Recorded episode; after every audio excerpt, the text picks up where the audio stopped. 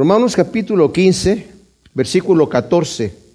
Nos quedamos en ver cómo el apóstol Pablo está hablando acerca del plan perfecto de Dios del Evangelio, que es poder de Dios para salvación a todo aquel que cree, ya nos lo había dicho en los primeros ocho capítulos, y más adelante nos habla del misterio de Dios tremendo, de cómo el Señor escogió al pueblo de Israel para que fuera los representantes de la bondad de Dios, del juicio de Dios, de la santidad de Dios ante el mundo, pero el pueblo de Israel no cumplió su cometido, sino que se fueron a los ídolos y el Señor los tuvo que desechar. Pero el punto eh, principal fue cuando rechazaron a su Mesías. De ahí el Señor abre la puerta ahora para que los gentiles que somos nosotros también entremos dentro de lo que es el pueblo escogido de Dios. Como dice Pablo, el Israel espiritual, el verdadero Israel. Porque nos había dicho Pablo que no todos los que son descendientes de Abraham son Israel. No todo Israel es Israel. Y a nosotros el Señor nos ha adoptado dentro de su familia, nos ha injertado en el olivo cultivado. Y ese es parte del misterio de Dios que nos va a estar hablando aquí un poco también el apóstol Pablo. Eso nos lo narra del capítulo 9 al capítulo 13 y al, capítulo 11, perdón, y después del capítulo 12 en adelante nos habla acerca de las bendiciones que tenemos en el Señor y nuestro deber como cristianos, cómo utilizar los dones del Señor, cómo presentar nuestros cuerpos en sacrificio vivo, santo y agradable a Dios. Y al final de todo esto que ha venido diciendo, terminamos en la primera parte del capítulo 15, nuevamente hablando de cómo el Señor se ha manifestado a su pueblo Israel y se manifestó también a los gentiles que eran promesas dadas en el Antiguo Testamento.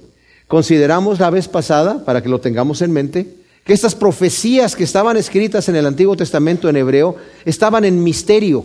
La gente no entendía. De hecho, nos dice la escritura en Hebreos que los escritores que estaban escribiendo, los profetas que escribían estas profecías, no entendían lo que estaban escribiendo, pero el Espíritu de Cristo que está en ellos, que estaba en ellos, estaba dictándoles lo que tenían que escribir. De hecho, Daniel cuando escribe se queda perplejo y pregunta, y le dice el ángel, esto, es sellado para ti, Daniel, escríbelo nada más, es para la gente posterior. Y ahora es para nosotros, dice el apóstol Pablo, lo que ha sido escrito. Porque de hecho las escrituras se cumplen aquí, como lo vimos en el poder de Dios, en la traducción de la Biblia, cuando se tradujo la escritura del hebreo al griego en la versión alejandrina, 200 años antes de Cristo, porque ya nadie hablaba hebreo, ni siquiera los judíos hablaban hebreo. Solamente los escribas y los estudiosos de la ley, pero el idioma hebreo que se hablaba en, Israel en aquel entonces era el arameo. Pero el griego después de la conquista de Alejandro el Grande se hablaba en todos lados. Entonces, para que los judíos que vivían en todo el mundo habitado entendieran la escritura, se tuvo que traducir al griego. Y al traducirse, se pierden algunas cosas, ¿verdad? Se cambian algunas cosas, pero en ese cambio es cuando ahora tiene sentido el cumplimiento de la profecía que se escribió en hebreo. Qué maravilloso es el Señor. O sea, sabía que en hebreo no, iba no decía lo que iba, iba, a decir cuando se tradujera al griego, ¿me entienden? Entonces, todas las escrituras que de referencia que el apóstol Pablo nos menciona aquí son de la versión alejandrina, traída del griego, porque si ustedes cotejan ahí la referencia que tiene su Biblia a la escritura del Antiguo Testamento, no dice lo mismo. Entonces es maravilloso porque Pablo nos dice, este es un misterio que ahora ha sido revelado a nosotros. Y nos quedamos en el capítulo 15, versículo 13, en donde parece que está haciendo una especie de despedida Pablo. Y vamos a ver aquí en esta carta que es curioso, varias despedidas del apóstol Pablo. Pareciera que como se, despedía y, no quería terminar y continuaba más adelante y continuaba más adelante y continuaba más adelante. Algunos eruditos bíblicos creen que se hicieron varias versiones de esta carta, lo que no tenía que ver necesariamente con la iglesia de Roma, le pusieron un final anterior a todos los saludos y despedidas, pero de cualquier manera. Dice aquí, nos acababa de decir el versículo 13, lo volvemos a leer, así el Dios de esperanza os llene de todo gozo y paz en el creer, para que abundéis en la esperanza por el poder del Espíritu Santo. Y ahora habla Pablo en el versículo 14, y yo mismo, hermanos míos, he sido persuadido acerca de vosotros, de que también vosotros mismos estáis llenos de bondad, llenos de todo conocimiento, y que sois también capaces de amonestaros los unos a los otros, pero os escribí en algunos puntos osadamente, como haciéndoos recordar por medio de la gracia que me fue dada por Dios, para ser ministro de Jesús el Mesías a los gentiles, ministrando como sacerdote el Evangelio de Dios, para que la ofrenda de los gentiles llegue a ser agradable, santificada por el Espíritu Santo. Así que tengo motivo pues para gloriarme en Jesús el Mesías, en las cosas que se refieren a Dios. Ahora, Pablo está consciente de que esta iglesia no la fundó él. O sea, él no es su apóstol, digamos, aunque era un apóstol y era reconocido entre todas las iglesias como uno, de los apóstoles. Ustedes saben que en el principio el Señor escogió a doce apóstoles. De esos doce apóstoles, pues uno fue el traidor que se suicidó y fue reemplazado por Matías. Y después pareciera que el Señor añadió, ¿verdad? A ese grupo de apóstoles que era especial porque eran los que daban la doctrina de lo que iba a quedar ya como doctrina del Evangelio de Jesucristo. Porque la Escritura nos dice que se juntaban a tener comunión unos con otros, a orar y a la enseñanza de los apóstoles. No cualquiera llegaba y enseñaba cualquier cosa. Había una doctrina que los apóstoles estaban dejando de parte del Señor. Pero el Señor también toma a Pablo como apóstol, incluyéndolo dentro del grupo.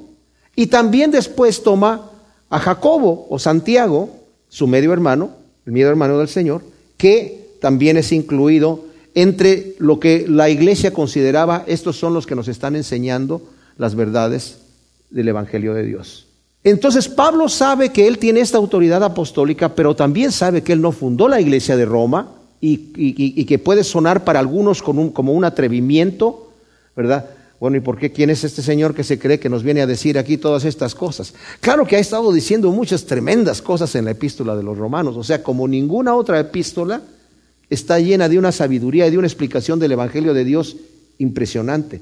Pero lo que dice aquí, reconoce pues entonces que la iglesia dice, yo mismo, hermanos, he sido persuadido, o sea, les habla con esta palabra nuevamente de hermanos. Lo ha utilizado pocas veces Pablo aquí, pero siempre que quiere ser personal, ¿verdad?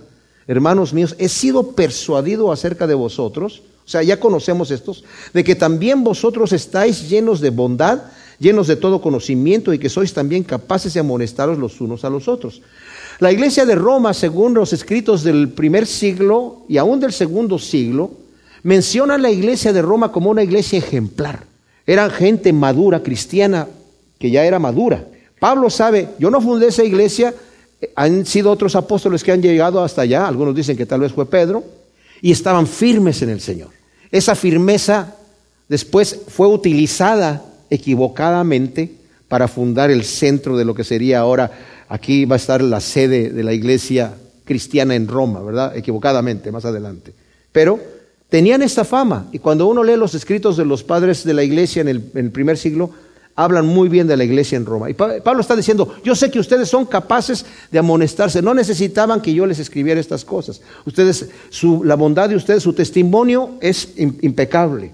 Pero dice, he escrito con esta osadía porque es causa de mi ministerio como apóstol. Y como lo dice aquí en el versículo 15. Os escribí en algunos puntos osadamente como haciéndoos recordar por medio de la gracia que me fue dada por Dios para ser ministro de Jesús el Mesías a los gentiles, ministrando como sacerdote el Evangelio de Dios para que la ofrenda de los gentiles llegue a ser agradable, santificada por el Espíritu Santo. O sea, escribo para hacerles recordar. Y es, me encanta esto, porque yo una vez escuché que alguien decía, la iglesia necesita escuchar maná fresco, y eso se oye muy bien. Oye, no, oír lo mismo todo el tiempo como que no funciona. Pero nos podemos caer en el error de, darle manar tan fresco que querer sacar cosas nuevas. Y hay congregaciones que solamente están en lo nuevo, entre comillas. ¿Qué es lo nuevo? ¿Cuál es el nuevo mover del Espíritu, entre comillas? Y se van como viento de doctrina de un lado a otro. En cambio, el apóstol Pedro, en su segunda carta, en el primer capítulo, cuando está dando la introducción de lo que va a decir, Dice, estas son mis últimas palabras. Yo ya estoy a punto de ser sacrificado para el Señor. El Señor ya me dijo que me va a llevar. Y no aprovecho, dice Pedro, para darles algo nuevo. Les voy a recordar lo que ya lo, lo que ustedes ya saben, porque es necesario que lo tengan presente en su memoria. Y no solamente les voy a recordar esto, sino que una vez que yo ya parta, me voy a encargar de que alguien se quede recordándoles lo mismo. O sea, el Evangelio no cambia. Y nosotros que somos personas olvidadizas necesitamos recordar los puntos importantes. Y Pablo está consciente, todo lo que los he escrito, ustedes tal vez ya lo sabían, porque su testimonio es fuerte. Tienen fama de su bondad y de que son capaces de amonestarse unos a otros, pero lo he hecho osadamente, sobre todo en los puntos que son referentes a la conducta de la iglesia. O sea, los doctrinales fueron espectaculares, como Pablo habla de, ¿verdad?, del evangelio que es poder de Dios para salvación a todo aquel que cree. Cómo es que el Señor los encerró a todos bajo pecado, al, al impío, al moralista y al religioso, porque todos estaban faltos para llegar a lo que el Señor quería, y a todos los pone en la misma canasta, destituidos de la gloria de Dios, para después presentar el evangelio a través de la fe en Jesucristo. Esos conceptos, aunque ya lo sabían, Tal vez la forma en la que el apóstol los expone y los exhibe son para ellos novedosos. Muchas veces tenemos un concepto de algo, una verdad en el Evangelio y no sabemos cómo explicársela a alguien que queremos compartir y de repente escuchamos el ejemplo que alguien da. Es como si fuera esto y aquello. Digo, ah, ese ejemplo me, me funciona muy bien para lo que yo siempre he querido explicar. Entonces, la forma en la que Pablo ha expresado estas verdades del Evangelio es fabulosa, ¿verdad? Pero está diciendo entonces, se ha escrito osadamente, yo reconozco que he sido osado, porque es necesario que recuerden esto por la gracia que a mí me ha sido dada. Ahora, cuando habla esto Pablo, Pablo es consciente de que el Evangelio él lo recibió por revelación de Dios. Ustedes saben que él fue inmediatamente, él escuchó las palabras de Esteban, tremendo mensaje que Esteban dio ahí ante el pueblo en su defensa. ¿Verdad? Pero no tanto una defensa, sino era más bien predicarles el Evangelio. Y termina Esteban con las palabras, duros de servir, así como sus padres, ustedes igual rechazan al Señor. Y entonces la gente se tapa los oídos y no quiere escuchar y lo, lo matan a pedradas. Y Pablo estaba allí, así duro, ¿verdad? Eh, eh, estaba aprobando como, como ministro del Sanedrín, como fariseo de fariseos, con la autoridad que tenía, está bien apedrear a ese blasfemo. No le entró el mensaje. El Señor se le tuvo que aparecer camino a Damasco. Y ya una vez que tuvo esta experiencia con el Señor, el Señor se le revela a él el Evangelio de la gracia, a este fanático fariseo. Entonces, él dice, les he escrito, dice, por la gracia que me fue dada. He, he, hablado osadamente, y osadamente en qué sentido también? En hablar osadamente acerca de cómo el Señor ahora está incluyendo a los gentiles. La iglesia de Roma en su mayoría era gentil. Había algunos judíos, pero no había muchos judíos en, en, ah, en, Roma debido a que fueron expulsados varias veces y yo me imagino que algunos de los judíos dijeron, ya mejor no me meto allí en la metrópoli y me quedo viviendo en un lugar en donde no me hagan tanto problema, ¿verdad? Y muchos de ellos preferían vivir cerca de Jerusalén o por esa zona. Pero los negocios estaban acá en la metrópoli, así que eh, muchos sí regresan después, pero no una gran mayoría.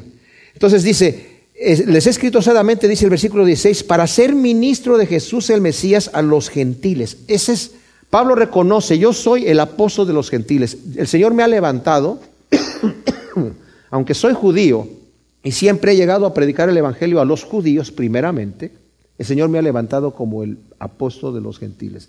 Reconocía su ministerio y lo tomaba con bastante honor ministrando, fíjense, como sacerdote el Evangelio de Dios. ¿Por qué dice sacerdote? Él no venía de la tribu de Leví, no está hablando de un sacerdocio levítico o de un sacerdocio, eh, digamos, ni siquiera como el de Melquisedec, porque ese era referencia a Jesucristo, como nos, dice Hebreos. Pero dice que como sacerdote, para la ofrenda de los, para que la ofrenda de los gentiles llegue a ser agradable, santificada por el Espíritu Santo.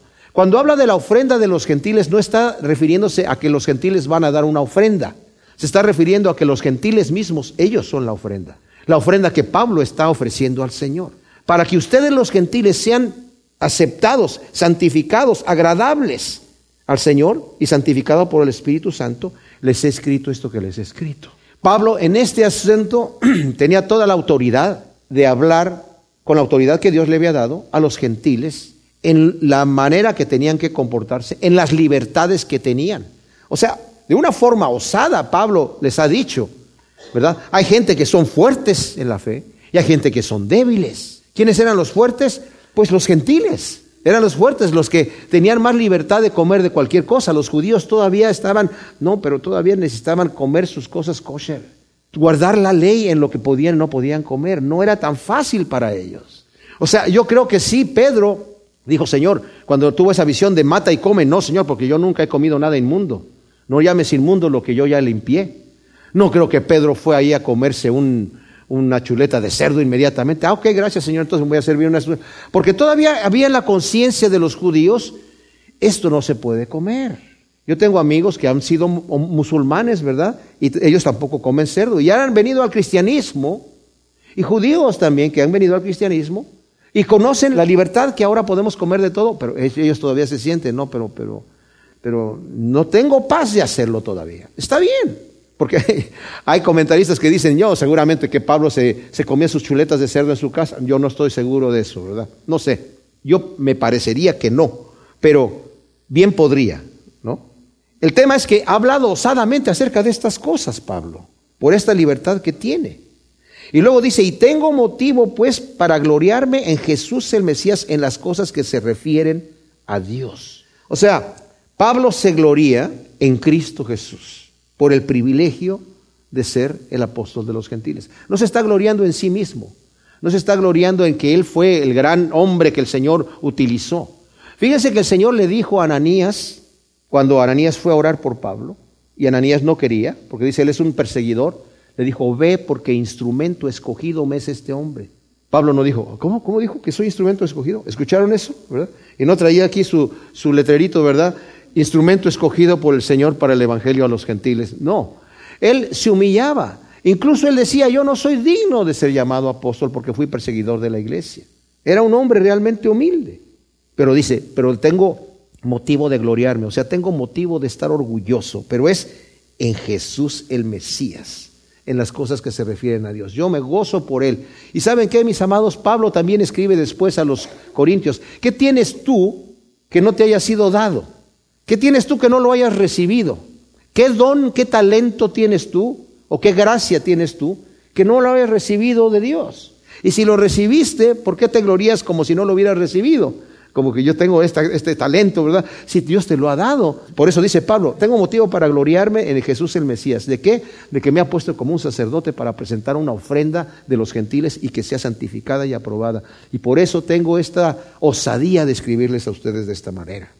Dice, pero no osaré hablar sino lo que el Mesías ha obrado por medio de mí para traer a obediencia a los gentiles por la palabra y por obra con poder de señales milagrosas, prodigios por el poder del Espíritu Santo, con propósito de proclamar plenamente el Evangelio del Mesías, desde Jerusalén y sus alrededores hasta Ilírico, y así esforzándome de esta manera a predicar las buenas nuevas, no donde el Mesías ya fuera conocido, para no edificar sobre fundamento ajeno, sino como está escrito, aquellos a quienes no fue anunciado acerca de él verán, y los que no habían oído entenderán por lo cual también fui estorbado muchas veces de ir a vosotros. Dice que tiene motivo de gloriarse en el Señor, pero dice, honro este trabajo al Señor, ¿verdad? Que el Señor a través de mí está haciendo esta obra para traer a obediencia a los gentiles en palabra y obra. Fíjense qué especial. Es importantísimo que veamos las veces que la Escritura nos habla acerca de la obediencia. Es por fe y no es por obras, pero la fe salvadora muestra obras, la fe salvadora muestra obediencia. Si tú dices que crees y no obedeces, te engañas a ti mismo.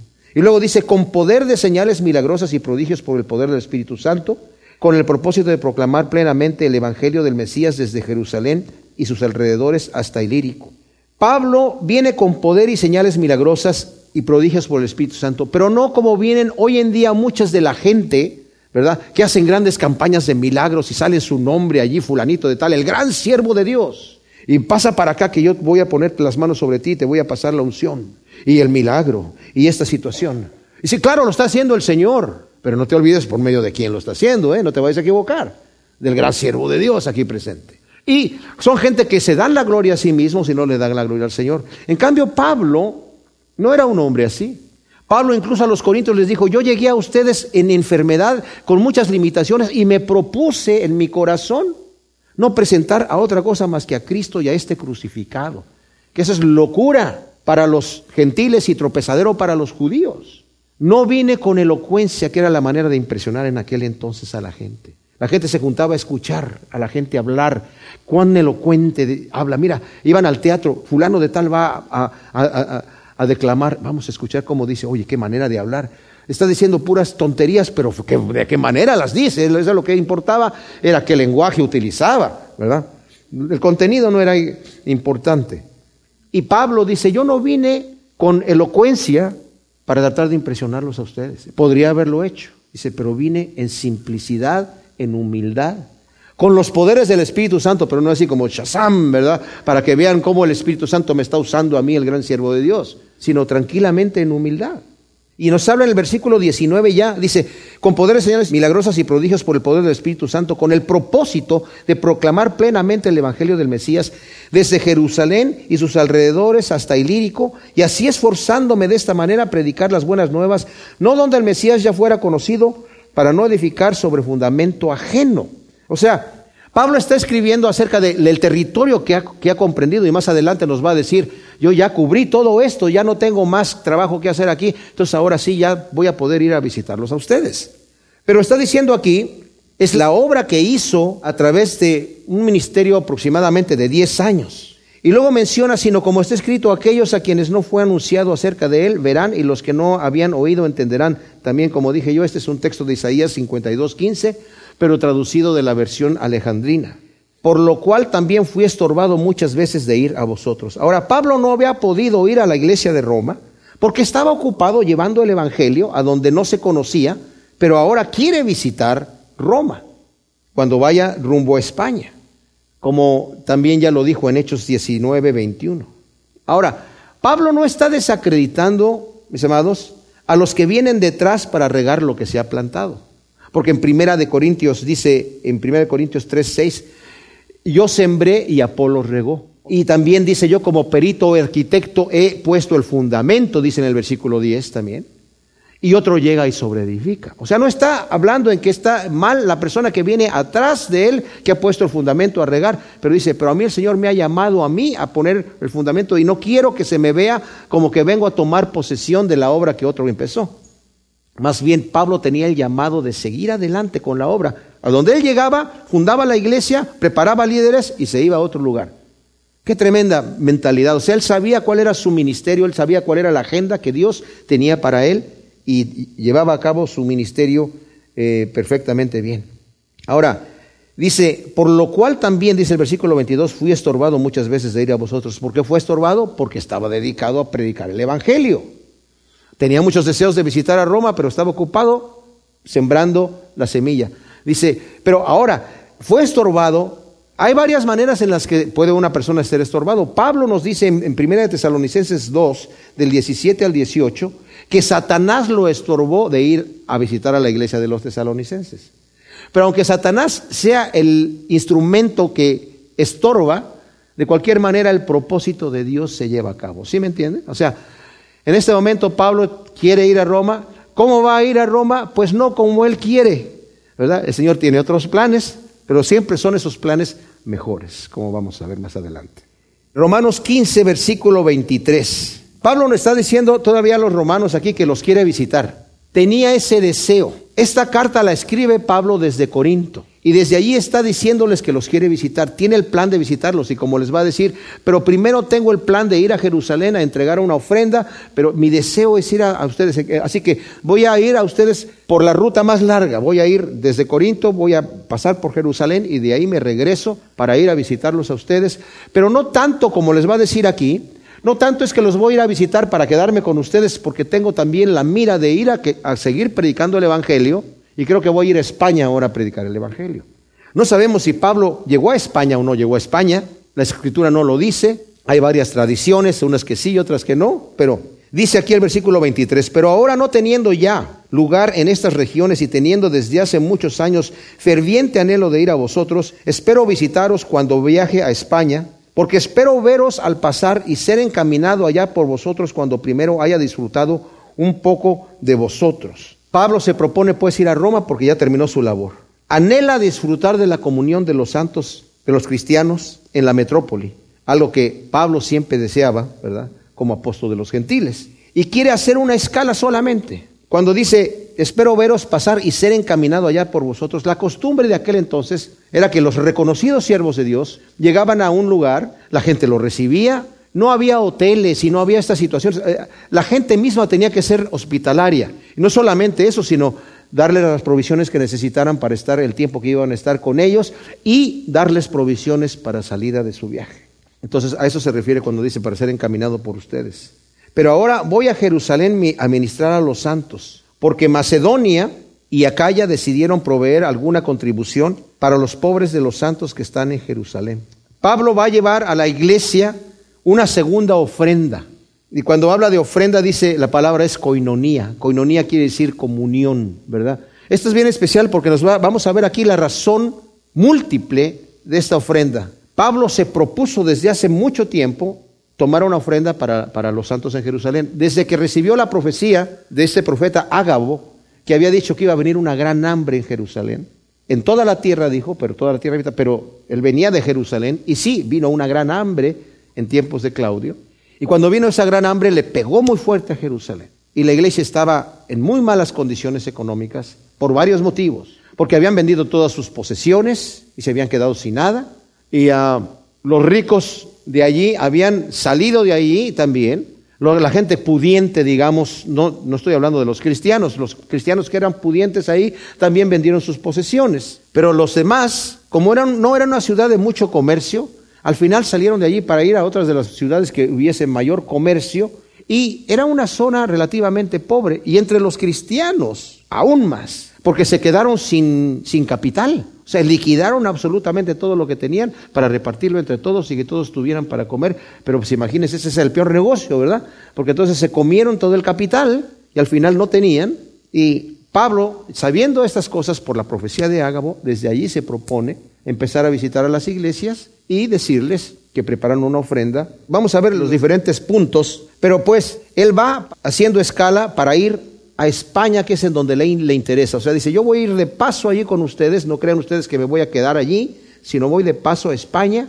A ese es un territorio nuevo, donde el Evangelio no ha llegado todavía. Dice, pues, dice el versículo 27, pues les pareció bien y están en deuda con ellos, a quienes, a las iglesias de, de los gentiles, porque si los gentiles han participado de los bienes espirituales de ellos, también deben servirlos con los materiales. Como dije, la iglesia de Jerusalén estaba mal porque no era una ciudad comercial, porque liquidaron sus posesiones, por la profecía de Ágabo que había dicho que iba a venir el hambre, pero también por la persecución que el mismo Pablo, cuando era Saulo, comenzó y los cristianos salieron de allí y no quedaron casi ningún cristiano allí, más que los apóstoles y algunos de los pocos que quedaban ahí y se quedaron sin recursos. Pero ahora dice los gentiles están en deuda con los judíos. ¿Por qué están en deuda? Porque como le dijo el Señor en Juan 4:22 a la mujer samaritana, la salvación viene de los judíos.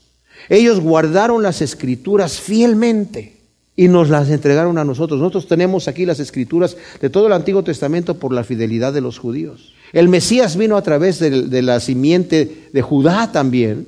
Y los apóstoles también todos eran judíos y empezaron a proclamarnos el Evangelio. O sea, estamos en deuda por ellos con lo espiritual y por eso dice aquí, entonces es, si nosotros hemos participado de los bienes espirituales de ellos, dice el versículo 27, también deben servirlos con los materiales. ¿Quiénes? Nosotros los gentiles, le está diciendo ustedes los gentiles deben hacer esto. Y la ofrenda que tengo aquí, no le está pidiendo a la iglesia de Roma que mande dinero. Dice, yo en este momento voy a ir allá a Jerusalén a llevar una ofrenda antes de visitarlos a ustedes. Ahora, este es un múltiple propósito que tiene Pablo aquí en llevar esta ofrenda. Suplir las necesidades de los santos que están en Jerusalén, que están pobres, obviamente, es obvio. Hacer notorio el amor, el cuidado y aprecio de los cristianos gentiles hacia sus hermanos judíos. Había una cierta rivalidad, una separación, porque los judíos se sentían como el pueblo todavía escogido de Dios y los gentiles son cristianos.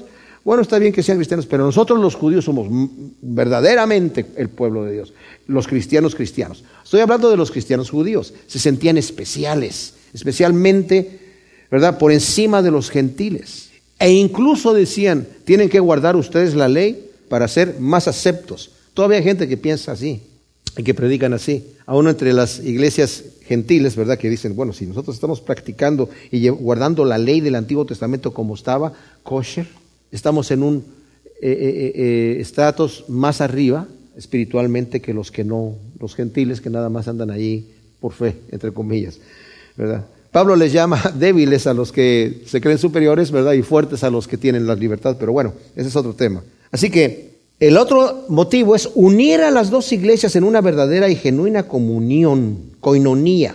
Era una forma tangible de ver el amor que tenía la iglesia gentil por la iglesia judía. Porque a veces podemos decir las cosas así de palabras, como dice Santiago. Tú tienes fe y le dices a un hermano que está en la iglesia, tú teniendo bienes de este mundo, le dices a un hermano que está en la iglesia que no tiene que comer y que no tiene que vestir, ve y caliéntate y ponte algo para que te abrigues y come por allí. Y tú no le das que Dios te ha dado a ti porque tú tienes, dices, eso no es fe. No tienes fe, en realidad estás negando tu fe. Tienes que manifestar en tus obras lo que dices que eres. Y aquí los, los gentiles mandando esta ofrenda a los judíos, yo imagino que les quebranta el corazón decir, wow, estos hermanos gentiles nos aprecian tanto que están despojándose de sus bienes para ayudarnos a nosotros. Ahora, Pablo dice el versículo 28, así que cuando haya cumplido esto y les haya entregado con seguridad este fruto, estaré entre vosotros rumbo a España. Y sé que cuando vaya a vosotros llegaré con abundancia de la bendición del Mesías. Ahora, Pablo quiere entregar oficialmente estas ofrendas de las iglesias gentiles a la iglesia en Jerusalén para entonces quedar libre para viajar a España. O sea, era una entrega oficial.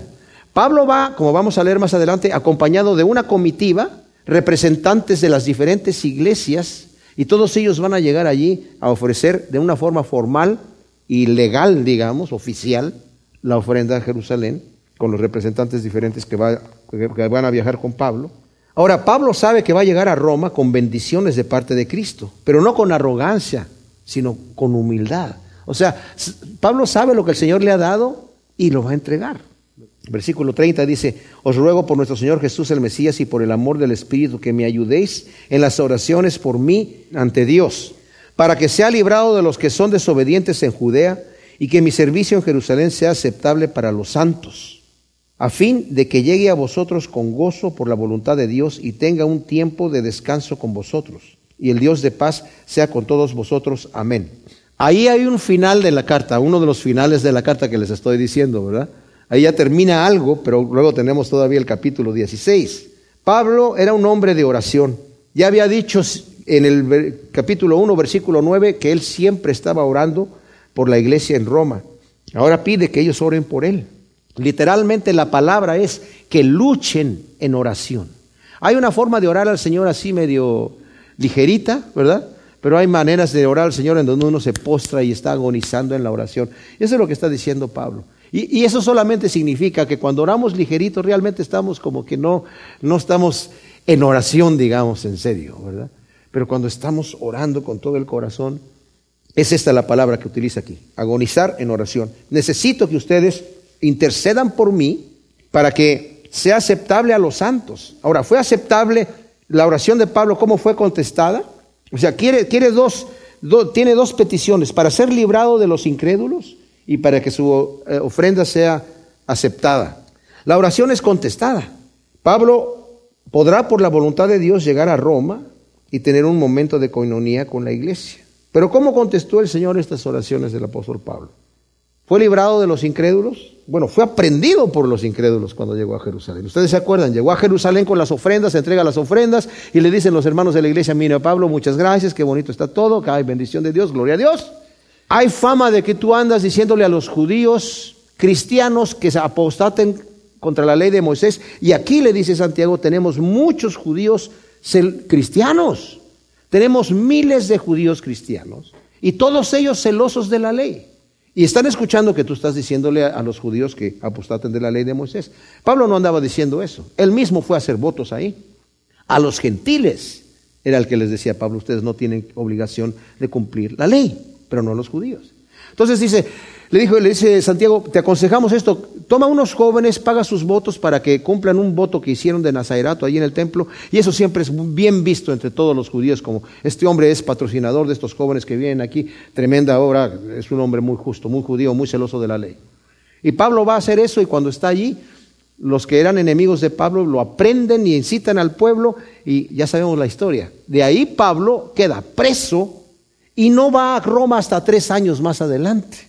O sea que no era que voy, visito a Jerusalén, entrego la ofrenda, nos vemos, Dios los bendiga, ahora me voy a Roma. No, momentito.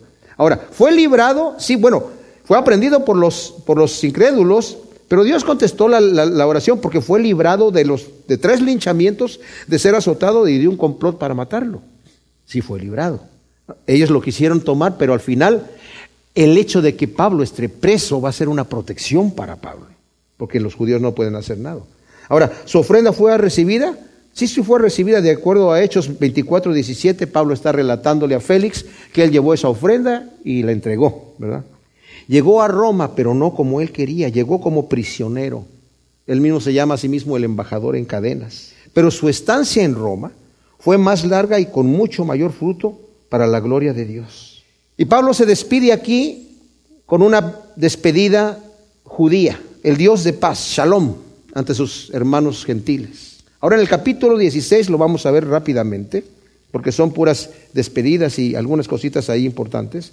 Pablo solicita a la iglesia que reciban a esta hermana. Dice aquí, ahora os recomiendo a Febe, nuestra hermana que es diaconisa de la iglesia que está en Sencrea, para que la recibáis en el Señor de una manera digna de los santos y que le proveáis cualquier cosa que necesite de vosotros, porque también ella fue ayudadora de muchos y de mí mismo. Esta Febe se cree que era una señora pudiente, negociante, y es la que lleva la carta a la portadora de la carta a Roma, es diaconisa de la iglesia en Sencrea. Sencrea era el puerto eh, oriental hacia, de Corinto, ¿verdad? De donde parte hacia Roma.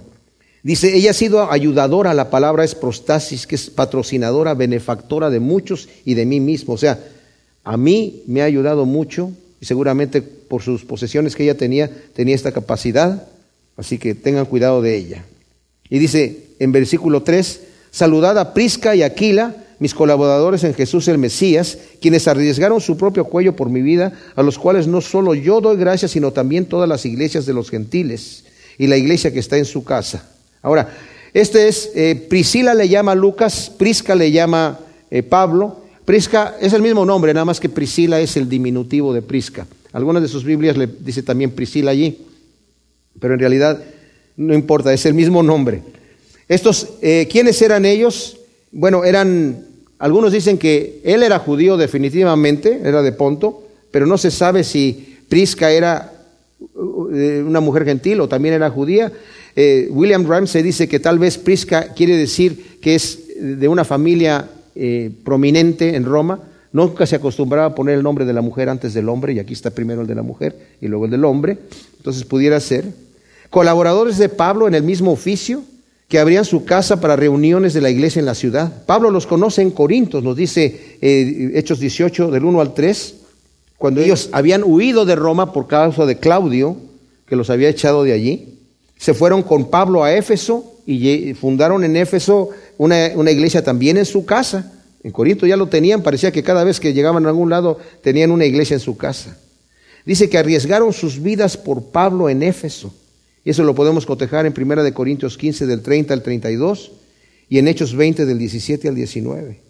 Dice, todas las iglesias de los gentiles están agradeciendo este ministerio. Pero ya una vez que muere Claudio, ellos tienen la libertad de regresarse a Roma y en donde también tienen una iglesia. Luego nos dice aquí puros nombres que no conocemos, ¿verdad? Epeneto, amado mío, quien es primicias de Asia en el Mesías, saludad a Miriam o María, la cual trabajó mucho entre vosotros, Andrónico y a Junia, mis parientes y mis compañeros de prisión, que son insignes entre los apóstoles y quienes también han, sido antes que yo en el Mesías, a Amplias, amado mío en el Señor, a Urbano, nuestro colaborador en el Mesías, a Etaquis, amado mío, saludad a Peles, el aprobado por el Mesías, a los que son de Aristóbulo, o sea, de la casa de Aristóbulo, no mismo Aristóbulo, el, nieto de Herodes el Grande. Saludad a Herodión, mi pariente. Saludad a los que son de Narciso, los cuales están en el Señor. Saludad a Trifena y a Trifosa, las cuales seguramente eran hermanas gemelas, me imagino yo.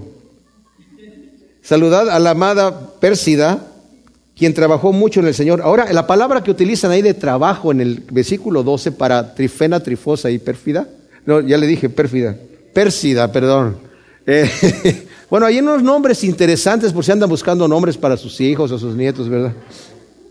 Trifena y trifosa significa lujosa y llena de lujo, algo así por el estilo. Así que, bueno, ¿qué trifena te ves? Saludad, saludad a Rufo, el escogido en el Señor y a su madre. Ahora, eh, Rufo en Mateo, en Marcos 15, 21, se menciona cuando menciona a Simón de Sirene que fue obligado a cargar la cruz del Señor el Mesías, dice, padre de Rufo y de Alejandro. O sea, obviamente que conocían a estos personajes la iglesia y por eso se le mencionan que eran padre de ellos. Y se cree que es ese mismo Rufo que ahora vivía en Roma. A Síncrito, a Flegonte, a Hermas, Patrobas, Hermes, a Filólogo, a Julia, a Nereo, a Olimpas, y todos salúdense con ósculo santo. Bueno, os ruego, hermanos, que pongáis atención a los que causan disensión y tropiezos contra la doctrina que vosotros aprendisteis, y apartaos de ellos, porque los tales no sirven al Mesías, nuestro Señor, sino a su propio vientre, y con palabras suaves y lisonjas, lisonjas seducen los corazones de los ingenuos. Qué tremendo. Pablo como que abruptamente está en estos saludos y se voltea para decir, señores, hermanos, queridos, amados, tengan cuidado para los que andan desordenadamente y están causando disensiones y tropiezos contra la doctrina que ustedes ya han aprendido. Apártense de ellos. Ellos están sirviendo a su propio vientre. Démonos cuenta, nosotros podemos ver quiénes son falsos maestros. Los que andan solamente, supuestamente, haciendo obra del Evangelio, pero para sus propios vientres, para hacerse ricos ellos. Cuidado, necesitamos tener mucho cuidado porque vuestra obediencia ha venido a ser notoria a todos, así que me gozo a causa de vosotros, pero quiero que seáis sabios para lo bueno e ingenuos para lo malo. O sea, está diciendo aquí Pablo, ustedes tienen un testimonio como iglesia de Roma impecable. Y como traduce J.B. Phillips, quiero verlos expertos en el bien, pero ni siquiera principiantes en el mal. No está diciendo quiero que sean ignorantes, no, que no se metan allí a querer conocer, como dice la escritura en, Apocalipsis, lo que dicen, ¿verdad? Que conocen la profundidad de las tinieblas. No, no, necesitamos meternos a conocer esas cosas, ¿verdad? Os saludan Timoteo, mi colaborador, Lucio y Jasón, Sosípater, mis compatriotas, yo, Tercio, que escribí la epístola, os saludo en el Señor, os saluda Gallo, anfitrión mío y de toda la iglesia, y os saluda Erasto, tesorero de la ciudad, y el hermano Cuarto. Ah, ahora, eh, Timoteo, pues sabemos quién era, era el hijo espiritual del apóstol. Lucio probablemente es Lucas, que ahora se traduce su nombre así. Jasón era compañero de Pablo en Tesalónica, Sosípater, eh, probablemente era el Sópater de Berea, que venían todos estos representantes de las diferentes iglesias. Tercio, o el que escribe la carta, Gallo, que también es Gallo Ticio Justo, en Derbe, que prestó su casa para la iglesia también. Erasto, que era tesorero de Corinto, se encontró en, el, Corinto una inscripción que dice ahí, Erasto, director de obras públicas, hizo echar este pavimento a sus propias expensas. Hasta el día de hoy está esa, esa placa de, mármol, ¿verdad?, inscrita allí en la ciudad antigua de Corinto. Y cuarto, probablemente algún otro destacado de la ciudad. El versículo 24 que está en, sus, en alguna de sus Biblias está añadido de la segunda parte del el versículo 20, y algunos creen que era porque algunos textos los mandaban algunas iglesias con, una, con un final así, ¿verdad? Como dije, todo el capítulo 16, tal vez se lo quitaban para algunas personas que no necesitaban todos estos saludos, no sé. Pero que ya vimos un final, al final del versículo, versículo 33 del capítulo 15, hay otro final acá, al final del 20, y continúa diciendo, y el que puede fortalecernos, según mi evangelio, y la proclamación de Jesús el Mesías según la revelación del misterio que fue guardado en silencio desde tiempos eternos, pero que ahora ha sido manifestado y por medio de las escrituras proféticas, según el mandamiento del Dios eterno que se ha dado a conocer a todas las gentes para que obedezcan a la fe, al Dios único y sabio, sea gloria por medio de Jesús el Mesías para siempre, jamás. Amén. Y en esta doxología, Dios es poderoso para fortalecer al cristiano, dice aquí, en su fe contra el error. Es poderoso para fortalecerlo en su santidad contra la tentación y poderoso para fortalecerlo en su valentía contra la persecución. Y este ministerio revelado es Jesús el Mesías, Dios manifestado en carne, muerto, resucitado y exaltado. La salvación por la fe viene a través de Jesús, tanto para judíos como para gentiles, misterio que no se conocía anteriormente. Y Pablo en varias escrituras habla de este misterio en Efesios 3 del 1 al 9, en el 6, 19, Colosenses 1 del 26 al 27 y Primera de Timoteo 3, 16. Dice, por medio de las escrituras proféticas cumplidas en Jesús el Mesías y predicadas por los apóstoles. Sea, estas escrituras proféticas que el Señor les dijo, escudriñar las escrituras porque ellas dan testimonio de mí, el Señor les mostró a sus discípulos cómo las escrituras del Antiguo Testamento hacían todas referencia a Él, desde Génesis hasta Malaquías, haciendo referencia de Él. Ha de haber sido tremendo el estudio que les dio ahí el Señor. Dice, mediante el mandamiento del Dios eterno. ¿Cuál es el mandamiento del Dios eterno? Id y predicar el Evangelio para obediencia de la fe en Jesús y para salvación a todas las gentes sin excepción. Y al Dios único y sabio sea la gloria, el imperio y la honra por siempre jamás. Amén. Gracias Señor, te damos por tu palabra.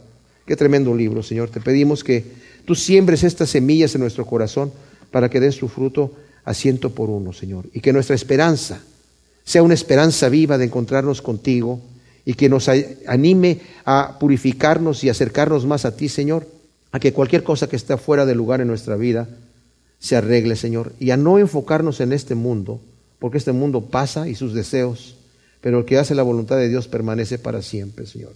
Muéstranos que lo importante de nuestra existencia es estar contigo y poner nuestros tesoros en el reino de Dios y no aquí en la tierra. Gracias, Señor. Te damos en el nombre de Cristo Jesús. Amén.